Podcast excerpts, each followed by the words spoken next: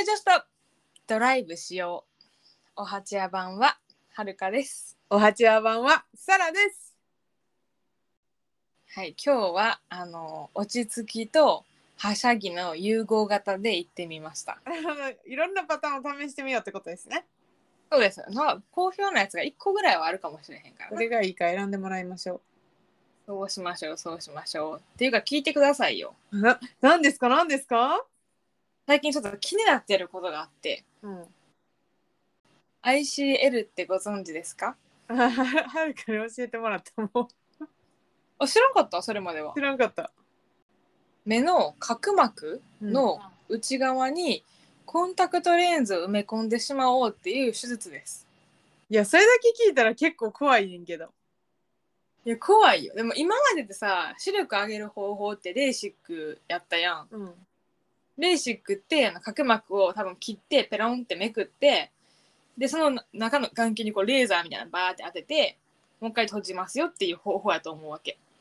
でもそれに比べてちょっと切り込み入れたらその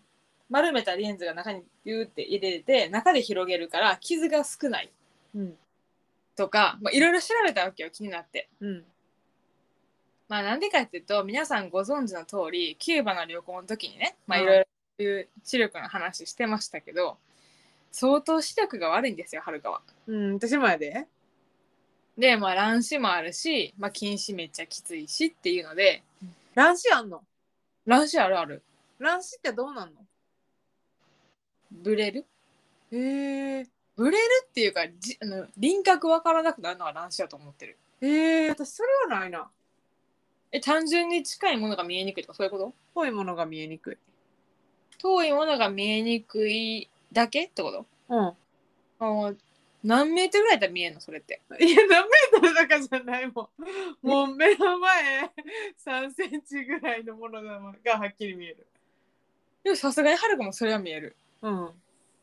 でもそれ以外は全部ぼやけてる。乱視はないんやでも男子はない。単純に目が悪いだけ。うーんまあ悪いからさ、まあ、目ちっちゃくなるじゃないですかメガネな。うんそうそうあそうそうそうそうで、まあ、会社行く時とかは2ウィークのコンタクトとかワンデーのコンタクトしてて普段であれは若干根がかさむんですよねやっぱいやー、カサカサなるよ。で友達にレーシックしてる子がおんねんけどうん。手術した後2ぐらいまで視力上がって1年経ったら1.2ぐらいに落ち着いたんやんかその子はっていうか2までみい上がんのもうなんかスーパーサイヤ人みたいじゃないマサイ族や。すげえ。狩りできるやん。えそうはるかも同じこと思ったええそれさ1キロ先のチーターとか見えるやつそうそうそうそうそうそう。 でなんかまあ落ち着いて1.2円だけどレーシックにもなんかリスクがあるらしく老眼に老眼早まるかもとかあーなんかそれ聞いたことあるな。でもさ老眼っていつかは来るもんやんっていうか、なんなら今めっちゃ目悪いわけですよでもなんか目悪い人って老眼遅いんじゃん。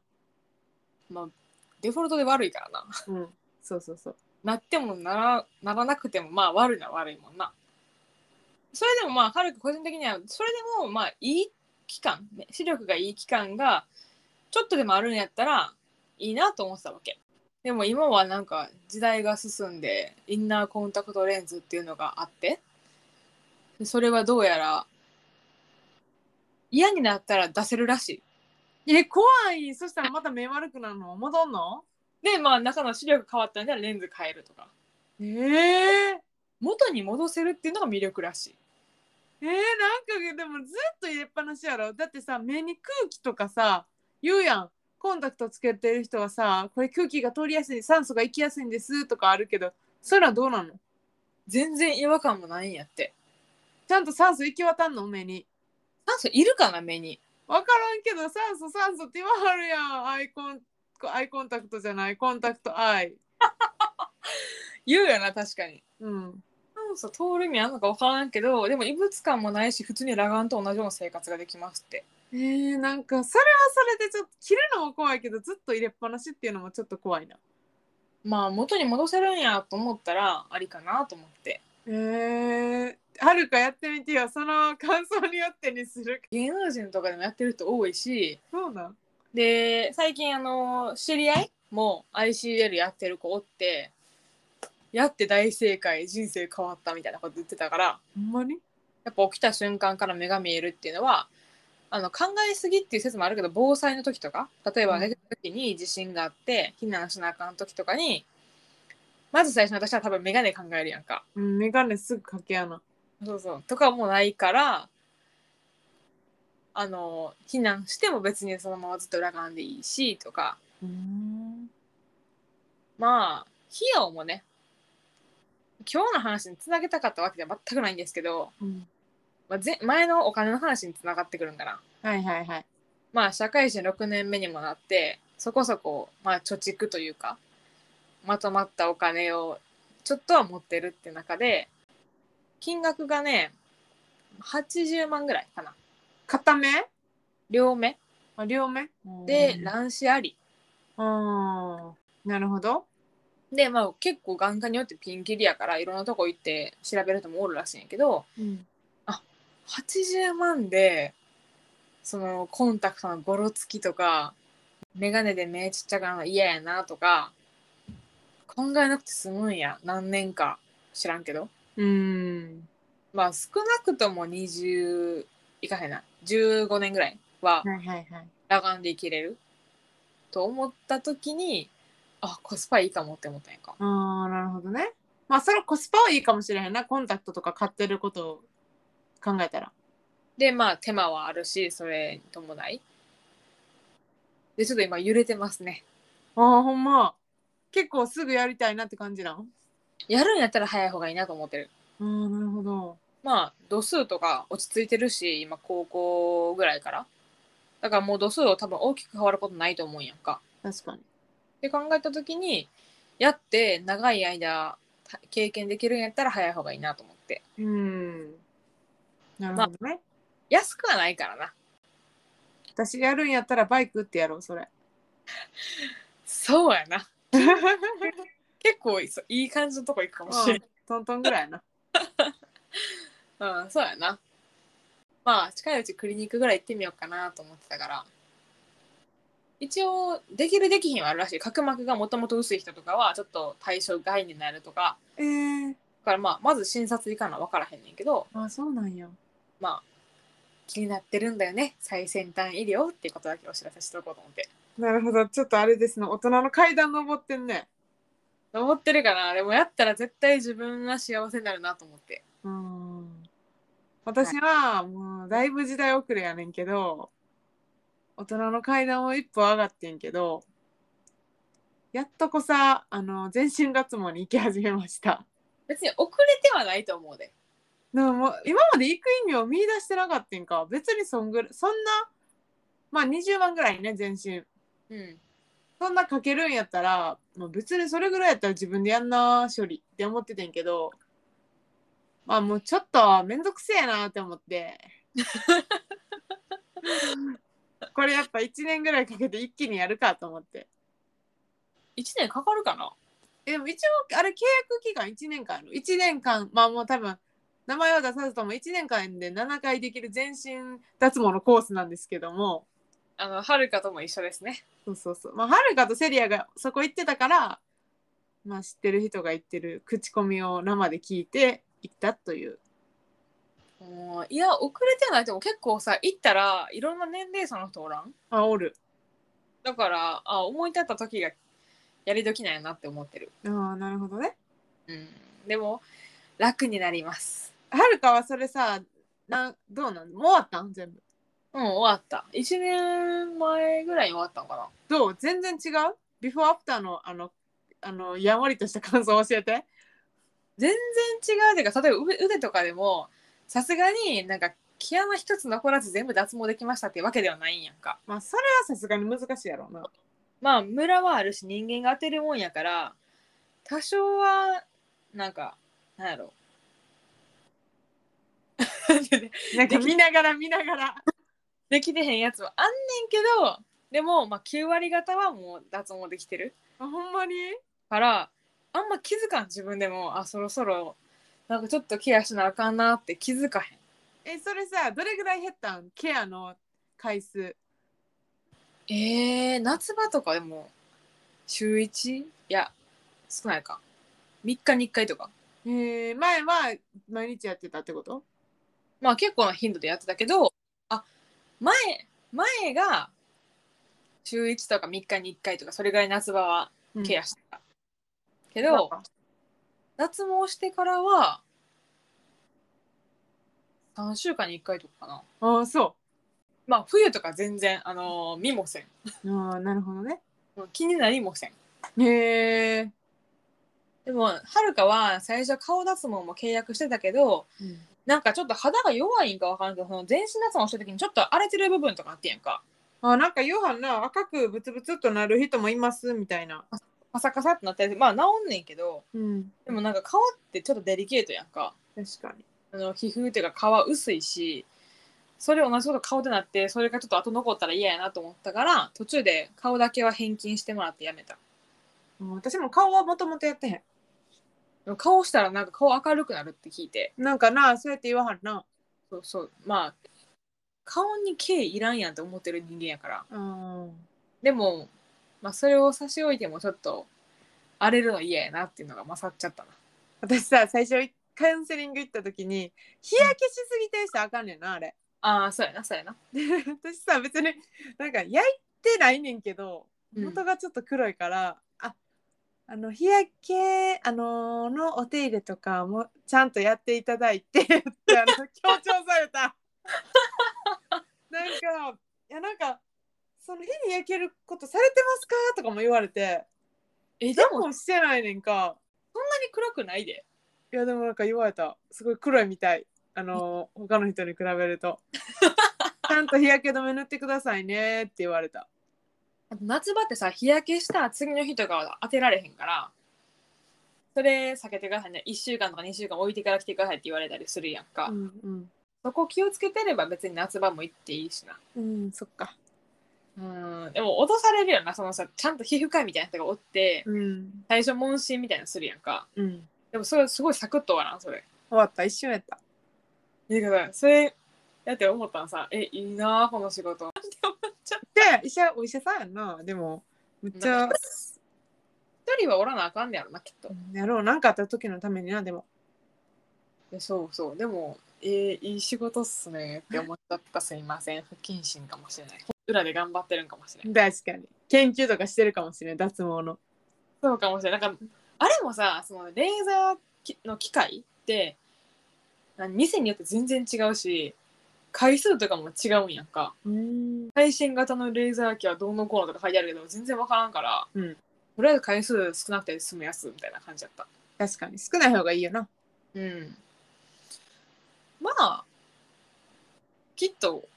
いいでしょうやってみた方が、うんちょっとねこれ1年間でちょっと経過をあのほ随時報告していきたいと思いますこのさ会話しながらずっと二人腕見てんの そうそうそうていうかまああの一回行ったからていうか私さもともとむっちゃ毛が薄いところとかもあるからさああそうかでさあの当てる前に全部剃っていかなあかんやんで剃り残しがないか100回ぐらい確認したわめっちゃむずないむずいでもドキドキした美容脱毛やったら剃り残しがあったら「はいじゃあここ今日は当てられませんから」って跳ねられるんやんかえー、もう医療脱毛私らが言ってるみたいな医療脱毛は、まあ、ちゃんとしてるとこやから剃り残したら「あー忘れてますよ」っつってその場で剃ってくれて当ててくれると思う優しいよなそこ全然違うと思いますちょっとねワクワクしてますどんな風に毛がなくなっていくのかはいなんか今日の雑談はだいぶお金かかりそうな話でしたけど確かにちょっと女子っぽい話ででも医療っぽい話で 確かに進めてみましたけども、はいまあ大人ですから私らもうん、いろんな選択肢が増えてきて、うん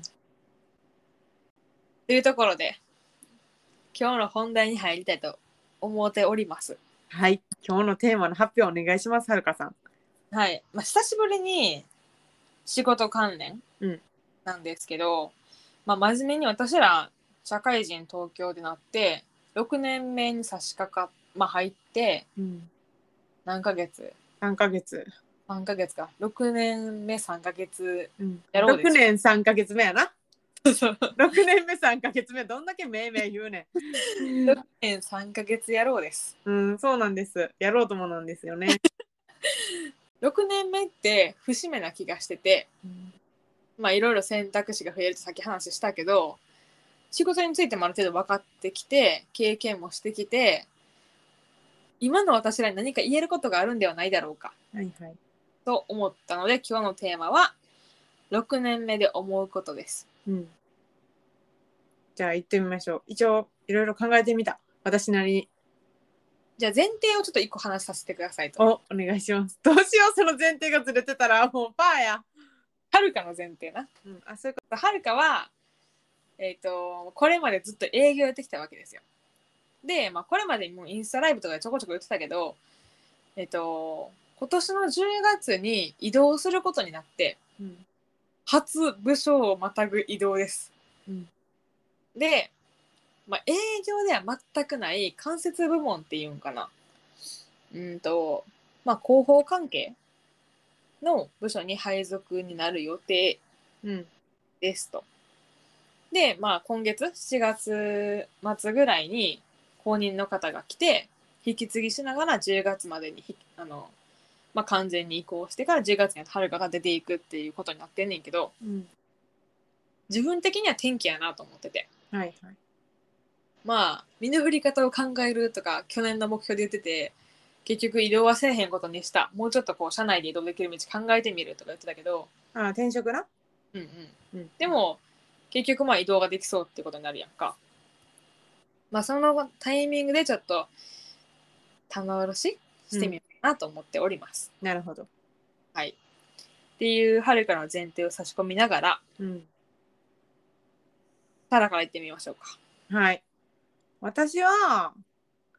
まあ、ちょっとはるかとは、おなまあ、はるかと同じように同じ会社でずっと6年、まあ6年じゃあの5年3ヶ月働いてるんやけど、はるかとの違いは、えっと、部署がまた、部署をまたぐ移動2回してんねんな。だから今3部署目やねんな。うんうん。結構コロコロコロコロ変わってて、まあ、私的には飽きずにやってるんやけど、うんまあ、あと分野はあの SCM サプライチェーン系の、まあ、生産物流の方に寄ってる、まあ、そんな3つとも SCM ってことやんな。そうそう最初は生産の予算系うん。 2つ目は海外工場で作ったものを、まあ、インドネシアの工場やねんけどとか、まあ、ヨーロッパとかアメリカとかもやねんけど海外で作ったものをうん自給自足じゃない分輸出する分をどの市場にどんだけばらまくかみたいなを考える需給調整需要と供給の調整輸出入の部分、で今新しくやってるのが今も3ヶ月目になるんやけど日本の国内の工場のゴリゴリの生産管理やな生産計画立ててるというそれにまあ今苦しんでるというとこですね。もう普通に時間外労働時間外労働しょなんていうの残業むっちゃあるっていうねサブログ引っかかりそうですね。そうですねほんまそういうレベルやねんなでまあ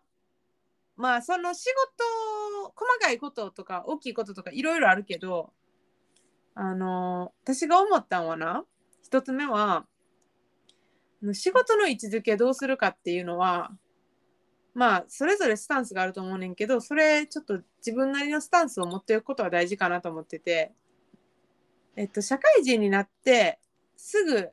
ていうのは多分みんなすごい仕事に比重がいってると思うねんか。うん。まあ就活をずっと頑張ってるっていうのもあると思うしうんやっぱこういうことがやりたいああいうことやりたいって強い気持ちがあるやんか例えば私も持っててんけど海外に行きたいとかさ、うんうんまあ、営業やりたいとかも思ってたし当時は、うんうんでもあのー人生は仕事だけじゃないしプライベートもあるし、まあ、家族がいる人は家族もいるしうんだから仕事って自分の中でどれぐらいの重要度を占めてるのかっていうのはまあなんかある程度持ってた方がいいのかなって思って、うん、じゃないと仕事がうまくいかへんたかった時に結構しんどい、そうやなめっちゃわかる。うん、でやっぱやっぱ若くて独身の時ってなんかそういう比重いきがちやねんけど年取ってきたら変わってくるやんかちょっとうんうんうん。うん、だからまあ変わってもいいねんけどでも自分の今のスタンスはこうあま今でも変わらず頑張り続けたいもありやしこういう別に好きなことができたからプライベート重視でいきたいとか何でもいいけどちょっとそういうのは考え日頃から考えることが大事なんじゃないかなって思っててまあサラリーマンやから自分がコントロールできる範囲って限界があるやんか。ほんまに限界しかないわ。うん、それこそはるかが移動できひんかったっていうのも限界やったと思うしうんうん。まあ私海外行きたい行きたいってずっと言ってるけど結局行けてないのも限界やと思うしうんうん。例えば悪い上司に当たるいい上司に当たるそういう自分がコントロールできひんことっていっぱいあるからなんかまあそれを乗りどんなことでも乗り越えていけるタフさがあったらいいねんけどまあ結構そんな人ばっかりじゃないからさ。そうやねんなう。ん、なんかそういうのってやっぱ大事やなーって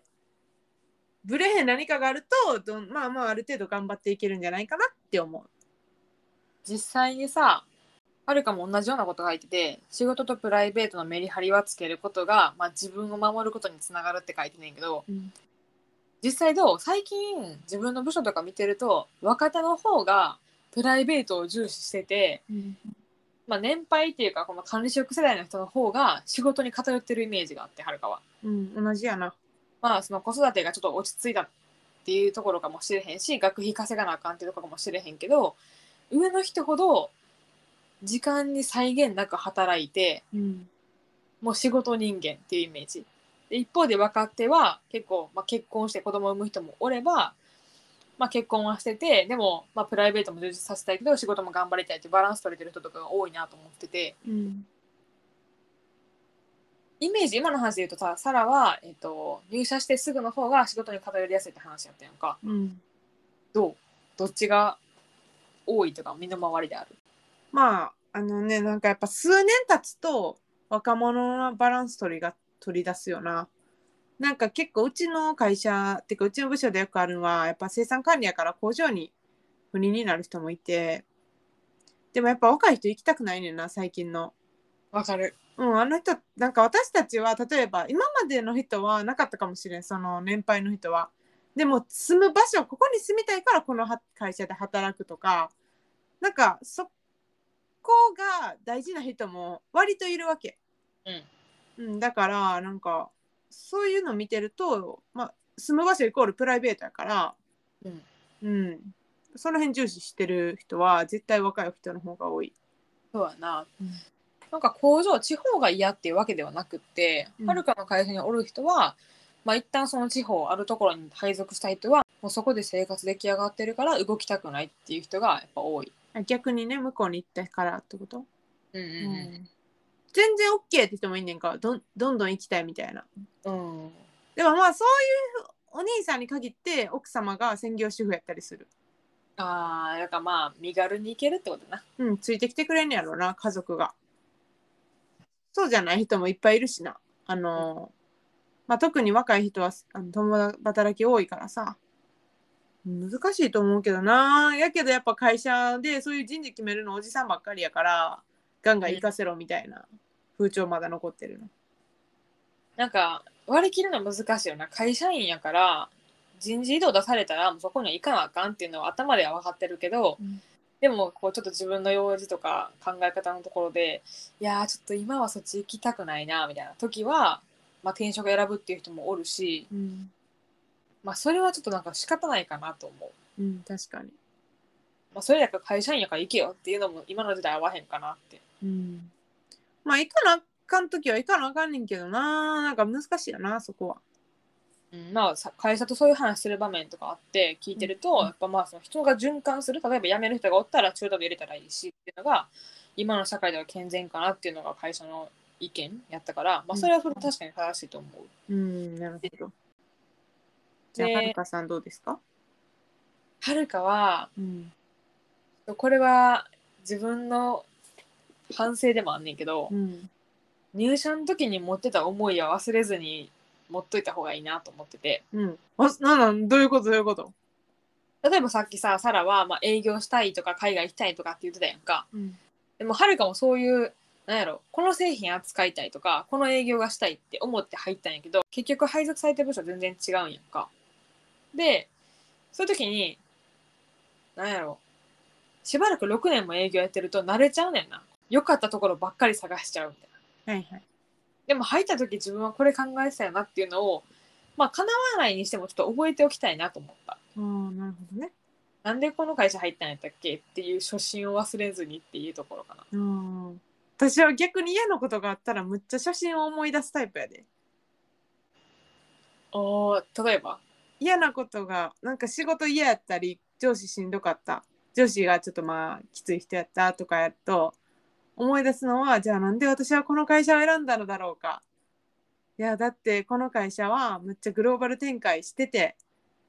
で自分がやりたいなと思ってたあのーまあ海外に関わる業務とかはできるしものづくりに私は日本のものづくりに関わりたかったから日本のものづくりに携われるし現場を大事にしたかったから、まあ、現地の外国人の人もそうやし現地の外工場の人とも関わって仕事ができるし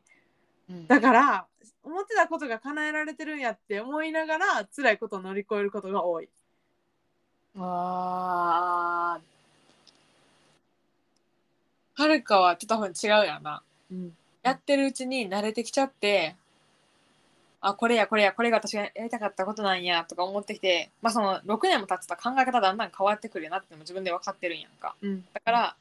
で入社の時なんかその、まあ、就活の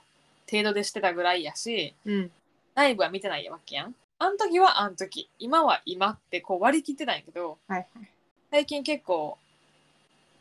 最初なんて思ってたっけっていうのをこう考えさせられる場面があってうんあそっかみたいな自分そういう動機で入ったんやわっていうのをなんか久しぶりにこうパソコンとかいじってたらしょ昔の志望動機出てきて、うわこんなん書いてるみたいへえなそれはそれで新鮮やからちょっとその初心を忘れたらあかんって自分が意識してるっていう感じかな。なるほどねまあでも大事なことやなそれは。うーんそうやなーっていう意味で言うと自分が配属希望じゃなかったところに配属になっても大事にしたいのは、まあ、興味を持つところから始めるっていうのが大事かなと思っててで興味ないことやるのやっぱ辛いんよな仕事しんどくて苦痛でしかないみたいな、うん全然これやりたくないのにって思いながら仕事を働くのはやっぱしんどいし日常生活でも結構時間割くから仕事って、うん興味持ててるなくてもいいとこ探して楽しく働けるように頑張りたいなと思っててこれは結構サラも一緒やと思うあの資格取ったりしてたやんうん最初営業志望やったけどその SCM 関連とかに配属になってで勉強してたやんか、うん同じことかなと思ってうんうんうん確かにまあ目の前のこと頑張るしかないしな。それで嫌や嫌やって言ってもあんま進まへんし評価良くなるわけがないからまあ、そうやなそこはないやでも乗り越えるしかないねんな。ていうか嫌って言ってやめて次のとこ行ってもまた嫌ってなってやめると思うからあるところまでは踏ん張って頑張るしかないかなとは思う。うんそうやなまあ、じゃなかったらサラリーマンはむできひんわ。もっとほんまにやりたいことを明確に持ってその仕事した方が幸せになれると思う。個人事業主とかの方がいいかなって思う、うん、ほんまにそれかほんまに先生になるとかさなんかインストラクターになるとかそっち方面ちゃどんだけ楽しそうに仕事してるとも多分何かしら嫌なことはあると思うんよううんそらそやでもそれをまあ押さえつけてたわけじゃないと思うけど克服してとかまあなんかいいとこ見つけて楽しそうに頑張ってはる先輩が多いから周り、うんそうでなければならないなと思っておる、ねえ 正解 反省会開催してんの 確かになねじゃあサラもお願いします次はい私はなん か、うんまあ、思ってんけどこれはな全然できてないっていうか、まあ、不運にも私はで叶えられてないことやねんけど、うんやっぱりなんか自分の得意なことでみんな輝いた方がいいと思う。おー深いぞこれはなんかすごいこう会社とかで上り詰めていく人ってどっちかという上り詰めてるっていうか成功してる人別に偉くなるとかじゃなくてもいいけど楽しいとかひょいい評価を受けてる人って自分の苦手なことをむっちゃ頑張って克服するっていうよりも自分の得意なところで自分の良さを生かしてこうやってる感じうんうんうんそっちの方がなんかまあ幸せなんちゃうって思うし、まあ、巡り合わせとかもあってさなかなかその得意なことにバチッと仕事が当たらへんたりもするんやけどうんなんかそっちの方が社サラリーマン人生としてはあの輝けるし幸せになれるんじゃないかなって思っててうんそれは最近すごい思う私はやっぱり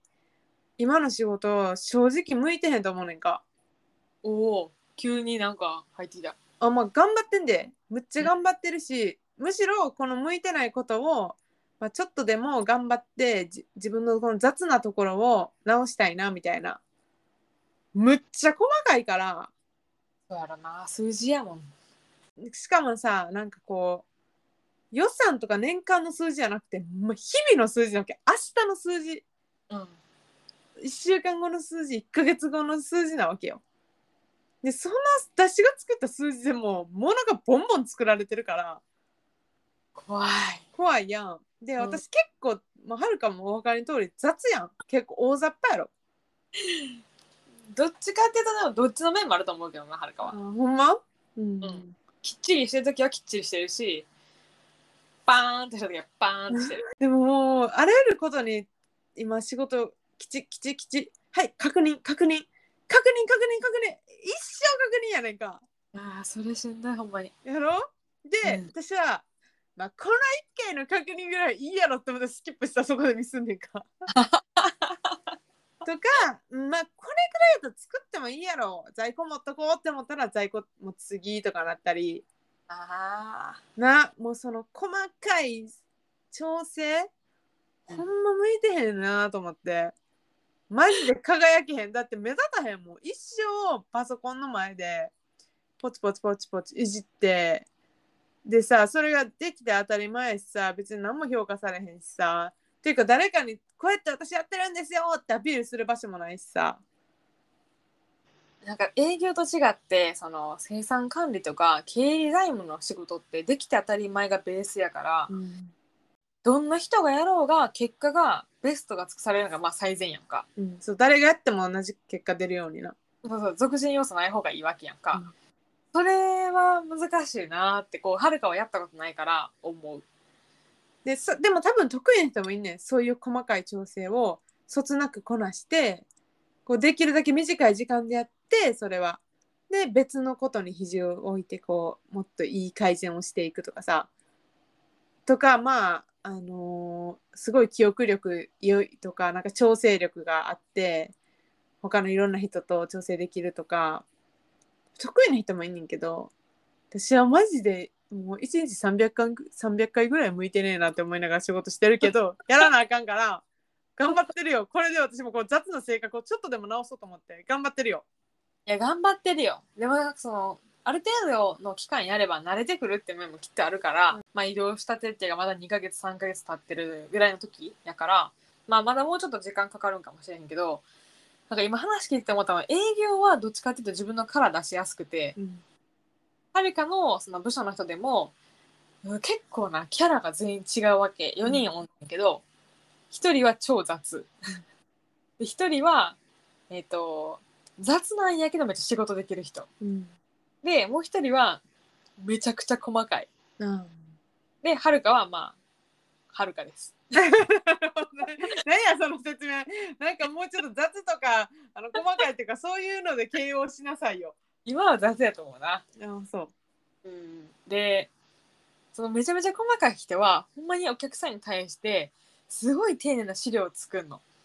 もう色もすごい綺麗な色を整えられて毎回毎回エクセル資料を作って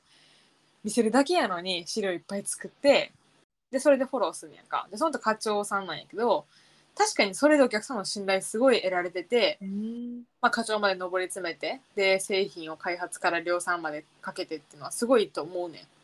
でもはるかにそれはできひんうん毎日毎日車の生産台数とか調べてデータに上げてとかできひんからで見習ってるのはそのなんか雑やけど仕事できる人っていう人を見習っててはるかはなるほどね。お客さんに対してはすごいフランクに接するんやんか「あもしもし?」みたいなうん「どうしたんすか?」みたいな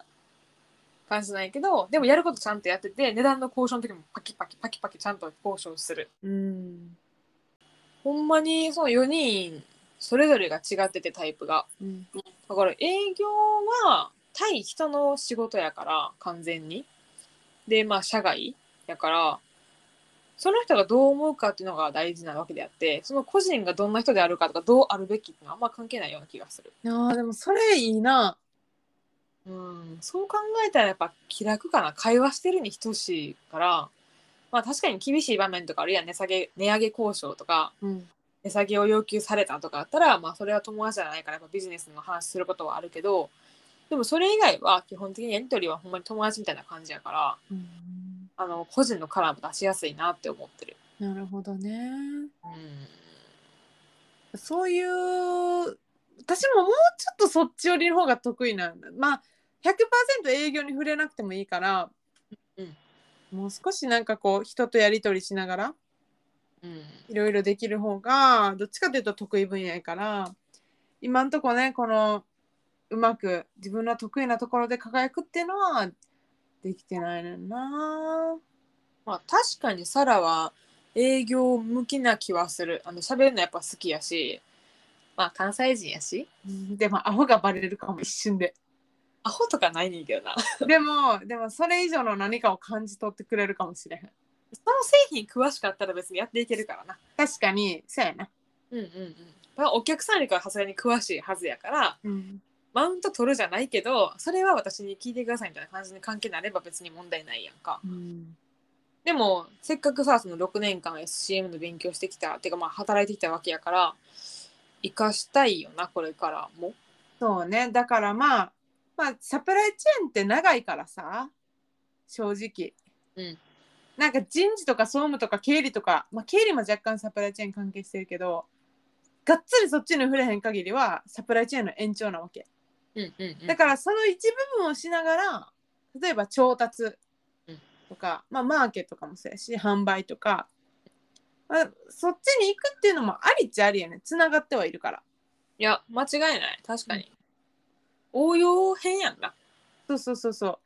全体を理解してこれをやってるんですっていうのとこれしか知らんくてこれやってるんですっていうのはやっぱ違うと思うからそういう意味では強くない強くなるポテンシャルはあるけど今んとこ強くはないまだ。勉強中そうやなその今の場所は特に自分はすごい得意というわけではないはっきり言って、いやーでもほんま頑張ってますがむしゃらにでもほんまにあれやでやっぱ自分が輝けるところで得意なところでこう活躍するっていうのが一番いい幸せになれると思うわほんまでそれで言うとはるかも営業に自分が向いてるとはまだ確信がなくてそうかなはるかは向いてると思うけどな入社して、まあ、一職種しか経験してないわけやんでなんなら移動もしてないから一製品しか詳しくないわけやんか、うんこれがほんまに例えば転職した時に違う会社の営業できるんかって言われた時に自信ないんやんうんそうなだから、まあ、その今回全然違う職種広報系に行けるっていうのはこう自分の適性を見見極める上でも結構良かったなと思ってて、うん確かまあ、チャレンジやん今までやってきたことが多分全く生かされへんような職種やと思うんやけど、に、うん対人関係のコミュニケーションぐらいしか多分持っていけへんスキルとしては。けどまあそこで何ができるかっていうのは結構楽しみやなと思う。でもさはるか想像して、うん自分ですはるかが自分で生産計画を立ててる姿を想像して輝けそ頭抱えてるみたい。う、やろあーってなるやろはるかもう絶対無理なタイプそれ。なあその細かい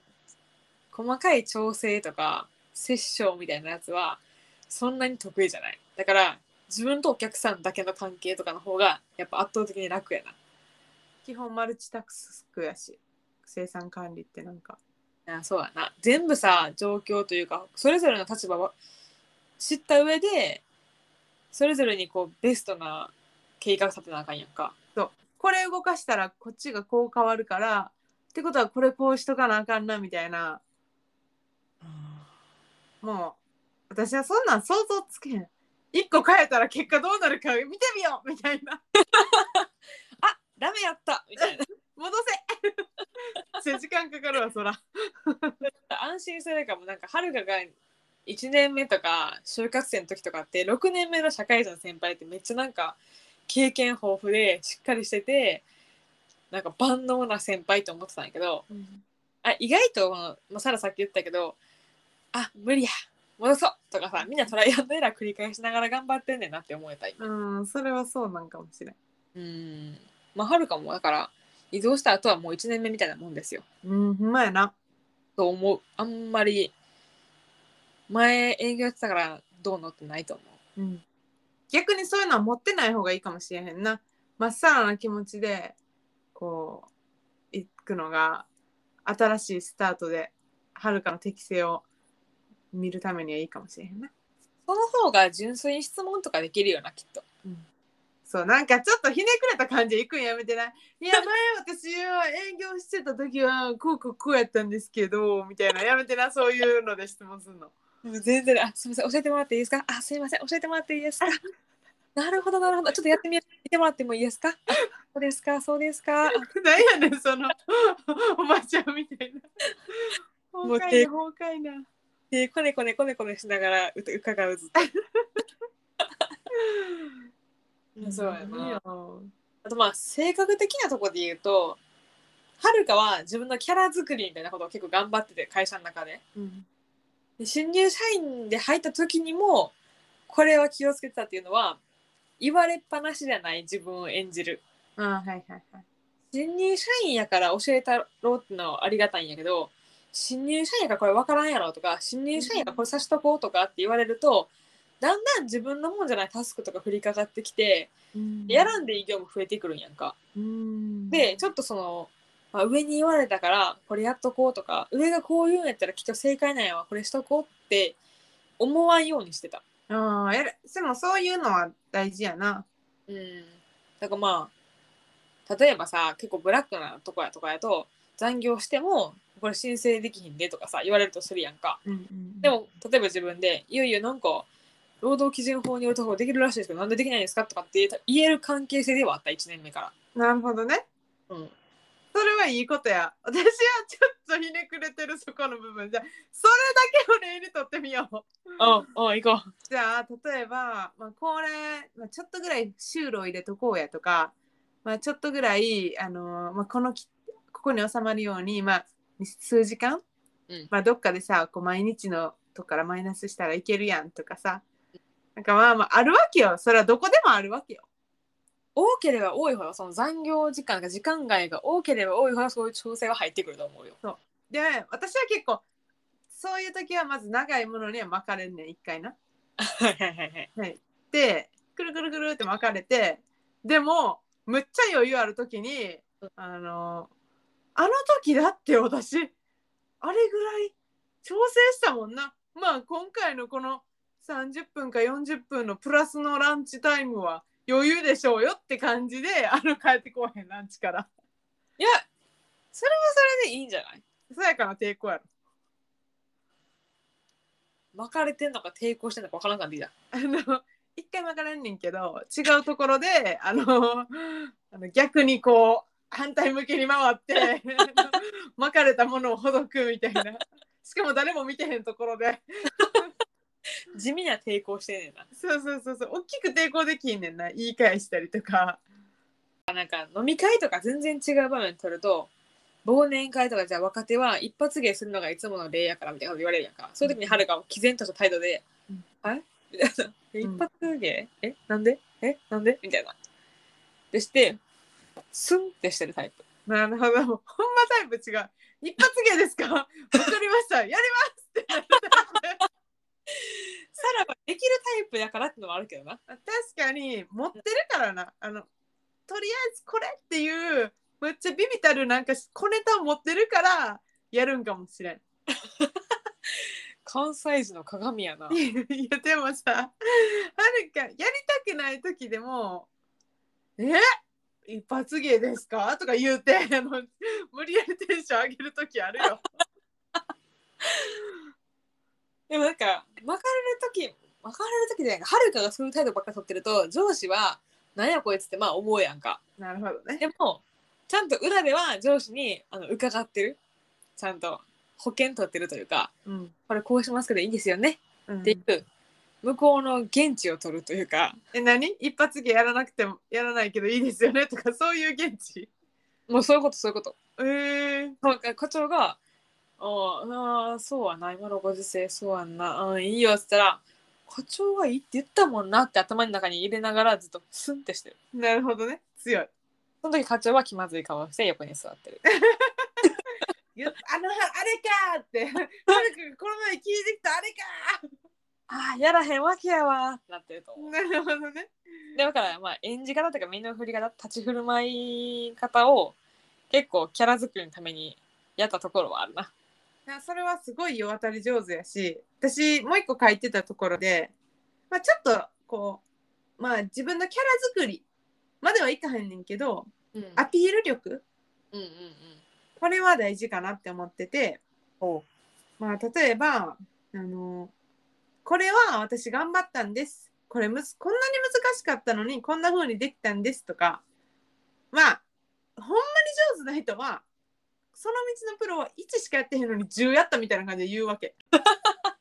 はいはいはいはい。うん、そういうのが上手な人もいるよ。うんそういう力だけで上に上がっていく人もいるしおるな。純粋にほんまに頑張ったことを、まあ、その評価されるだけ頑張って評価されてる人もいるしうんうんうん。でなんかその今の会社の本部長が私がすごい若手の時に全然部署が違ってんけどたまたま飲みに行く機会があって、うんなんかあの、まあ、若手の私に言ってくれたその一言は、まあ、その会社員として大事なのはな、簡単なことをいかに難しいか難しいように見せて難しいことをいかに簡単にやるかこれが大事やって言ってた。でも真理な気がする。なでもそういうことなんやなと思って確かにむっちゃ難しそうなことを「はい」って簡単にやってのけたらすげえってなるやん。うん。でも簡単なことをさ「いうやんこれ何本増やせる?」ってなってうん分からへんやんさ相手の人は増やせるか増やせへんかもう私の今の仕事だったらこうのん A って商品あと100本生産入れられるってうんうん、でもキャパシティガラガラやったとしても分からへんやん空いてるかどうかその人はその仕事してへんからなるほどね。 「本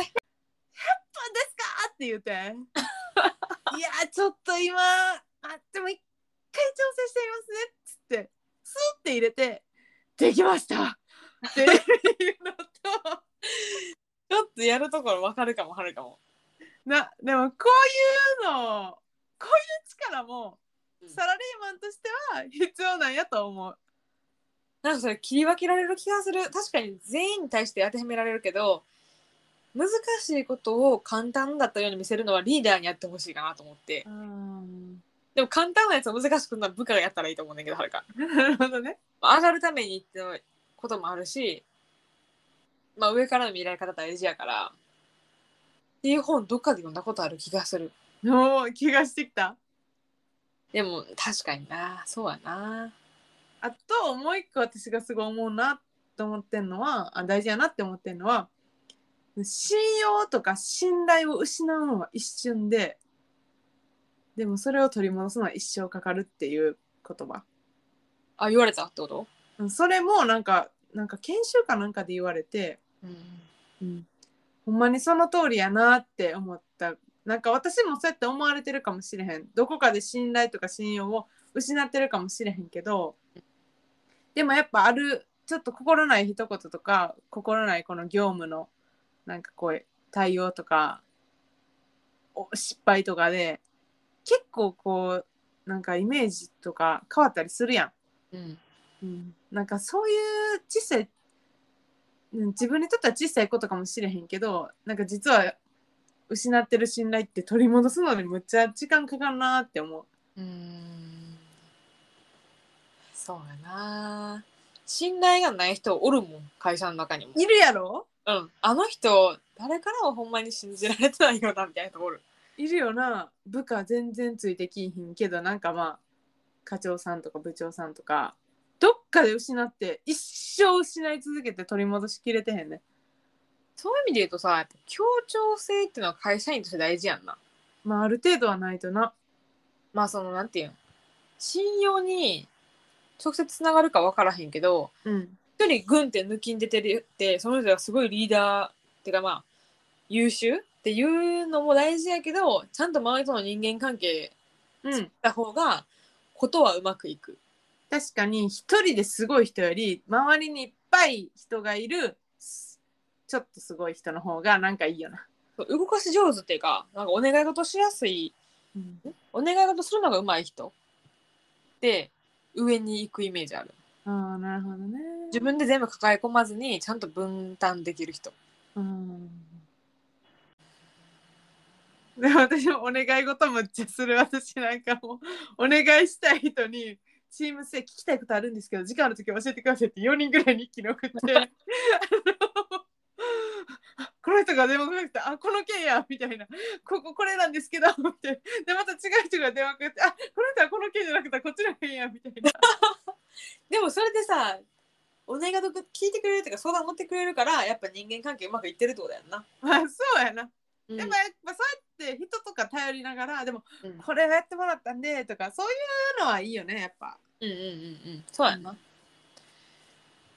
あとはまあ最後に言いたいはるかも最後なんやけど、はい結局会社員としてハマってるかハマってへんかとか合う合わないって8割上司の責任やと思ってるおおそれはえっとその心はえ一言で言えんねんけど例えば A 社っていう会社に入って私は A 社のこういう企業理念に共感しましたって入るやんか、うんでも実際働いてる時に近いのと上司やん直接直属のその上司がダメやったらその会社嫌いになると思うしああの当たり外れってやっぱあるそれはある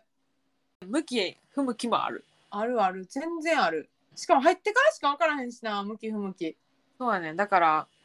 会社は嫌いじゃないけどなこの上司が何ともなっていう時はあると思う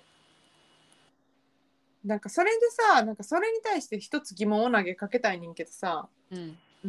なんかよく言われるのはさでも一生その上司なわけじゃないからさうん耐えたらさいい時も来るってみたいな言う人いるやんおるな私さその考え方があんまり好きじゃないねんけどはるかはどう思時間無駄にしてるやんって思ううなあ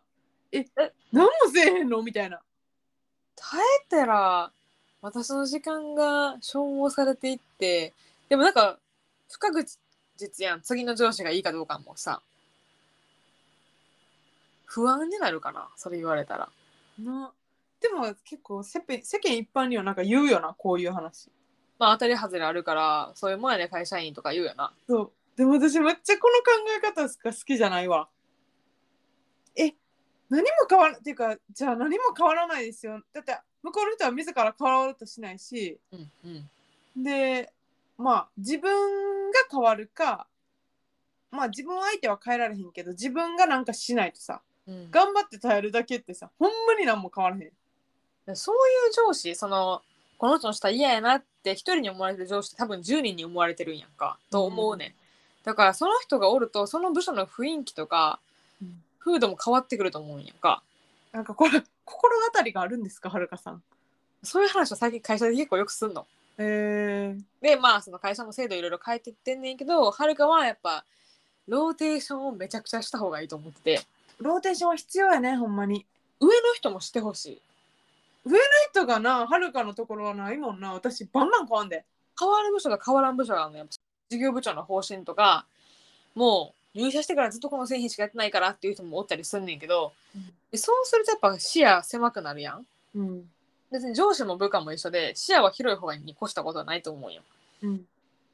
だから上も変えてって思っただけが動くんじゃなくてうんだから移動制度がある会社はいい会社ですなるほどねまあローテーションがさ結構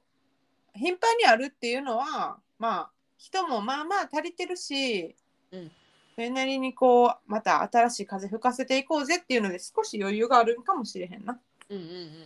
そうやなまあ私の会社の部署の場合は私はローテーションむっちゃしてるけど余裕はなくて単純に人が抜けて足りひんから人を動かそうぜっていうことなんですけどね例外もあるみたいですねじゃあそういうことになりますうん他あるいやー私は言い尽くしたかなやっぱ仕事の位置づけと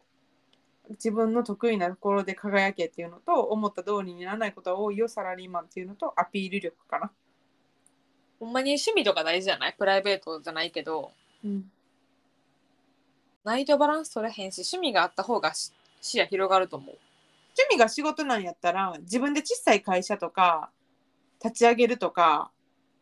あのメインの会社と違うところで仕事するとかうんなんか仕事好きな人いると思うけどそういうふうにした方がいい気がするな。まあ私ら趣味を仕事にしたことないからこれは想像なんやけど、はるかのうん、趣味を仕事にしちゃうと理想を追い求めすぎてギャップに悩みそうやなと思ってしまあう、ーなるほどね。うん、もっとこうした方が絶対いいのに会社的にこれは無理やのになうわどうしようみたいななんあかー思い強すぎるとそれはそれで大変そうやなって趣味は趣味。はるかはね、うんはいまあこれが就活生だか新入社員の役に立てばいいんですけど6年目のサラリーマン女子が思ったことでありまする。ちなみに注釈入れると、まあ、ザ日本企業みたいなところで働いてる2人なんでしかもまあメーカー職どっでちも明快やしな。どっちかが金融とかやったらまだそれは違ったかもな。そう偏ってはいるんですけど、まあ、少なくともメーカー2社的にはそんな感じなみたいですよ。やばいケース2個しかない。ちょっとまあ他の業種とかの人いたらぜひ対談しましょうね。そうですね。はいというところで今日は久しぶりに仕事の話を真面目にしてみました。はい。皆さんも平日大変かと思いますが仕事頑張っていきましょ頑張っていきましょうはい私らもまあ与えられた場所で頑張っていこうと う。閉じ込められた人やん。なん か。最後の選択肢は自分にあるからそらそや。やめるもやめないも頑張るも頑張らないも自分次第。そうそれは自分次第。という気持ちを強く持ってはい生きていきましょう頑張ります。はい、それではまた来週お会いしましょうバイバーイバイバイ。